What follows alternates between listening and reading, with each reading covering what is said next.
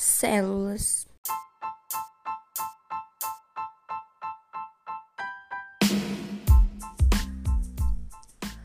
Olá, galera. Eu sou Késia Machado, estudante do segundo ano do ensino médio do SESI de Caçapava. Hoje o assunto será sobre células. Mas antes de começarmos, temos perguntas importantes para vocês refletirem e que serão respondidas durante o podcast e principalmente no final. Então, o que você acha? As células podem ser comparadas a organismos vivos? Por quê? O que elas têm de semelhante ao funcionamento de um corpo inteiro? Você sabe me dizer?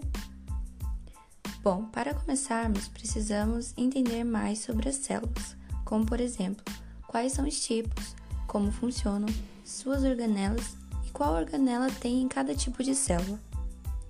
Célula é a unidade microscópica estrutural e funcional dos seres vivos. Existem seres unicelulares, ou seja, com uma célula, e seres pluricelulares, com várias células. Existem dois tipos de célula, que são a célula eucarionte e a célula procarionte.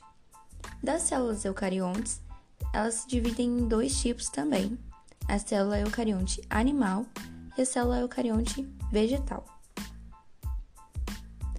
Vou falar agora as organelas de todas as células, no geral, e qual a sua função. Depois falarei qual célula tem cada organela. Vou começar pelo núcleo, estrutura esférica onde se encontra o DNA. Nucleolo coordena os processos de reprodução celular através da síntese de proteínas. Membrana plasmática responsável pela saída e entrada de substâncias e protege as estruturas internas. Citoplasma encontra o núcleo e as organelas. Ribossomos produção e síntese de proteínas. Retículo endoplasmático liso e rugoso responsável pelo transporte de proteínas e a síntese de moléculas orgânicas. Complexo de Golgi armazena e modifica e libera substâncias. Lisossomos estruturas responsáveis pela digestão celular. Mitocôndrias responsável pela respiração celular e a produção de energia. Centríolos auxilia na divisão celular. Peroxissomos armazena enzimas. Vacúolos reserva energética e armazenamento de substâncias. Parede celular restringe o tamanho da célula e impede sua ruptura. Cloroplastos relacionado à fotossíntese e contém a clorofila. Agora eu vou falar qual organela pertence a qual tipo de célula.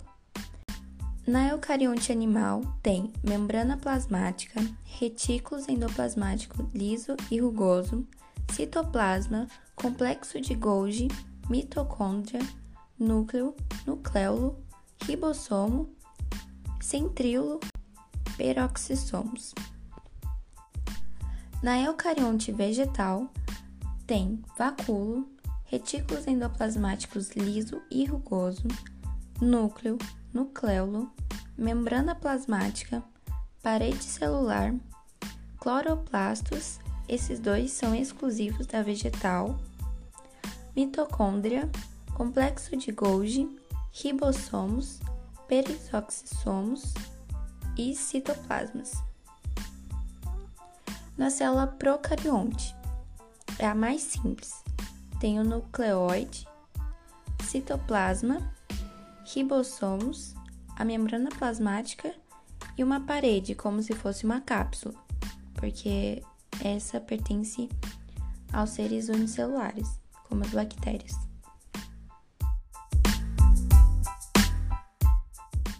Então, lembra aquelas perguntas que eu fiz no começo? Então, agora eu vou tentar respondê-las da melhor maneira possível de um modo geral.